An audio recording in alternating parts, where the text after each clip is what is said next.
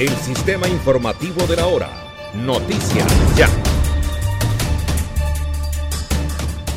El último jefe de las extintas FARC, Rodrigo Londoño Echeverry, conocido como Timochenko, en sus años de combatiente, reconoció ante la Jurisdicción Especial para la Paz JEP el secuestro y la retención ilegal de miles de víctimas en medio del conflicto armado. Recordó que en el 2011, tras la muerte del entonces comandante de las FARC, Alfonso Cano, fue designado por el jefe del Estado Mayor de la desaparecida guerrilla y dijo que se arrepiente de haber cometido el abominable crimen del secuestro. En calidad de último comandante de la desaparecida FARC, y miembro de esa dirección máxima, vengo ante la JEP a reconocer la adopción y ejecución de la política de secuestro dentro de las desaparecidas FARC, reconocimiento de crímenes de guerra y de lesa humanidad, señaló. Londoño Echeverry dijo que esa política criminal de la extinta guerrilla produjo crímenes de guerra y de lesa humanidad. Fue en contravía de los principios que pregonaban en los que se violaron todos los derechos de todos los secuestrados y sus familias.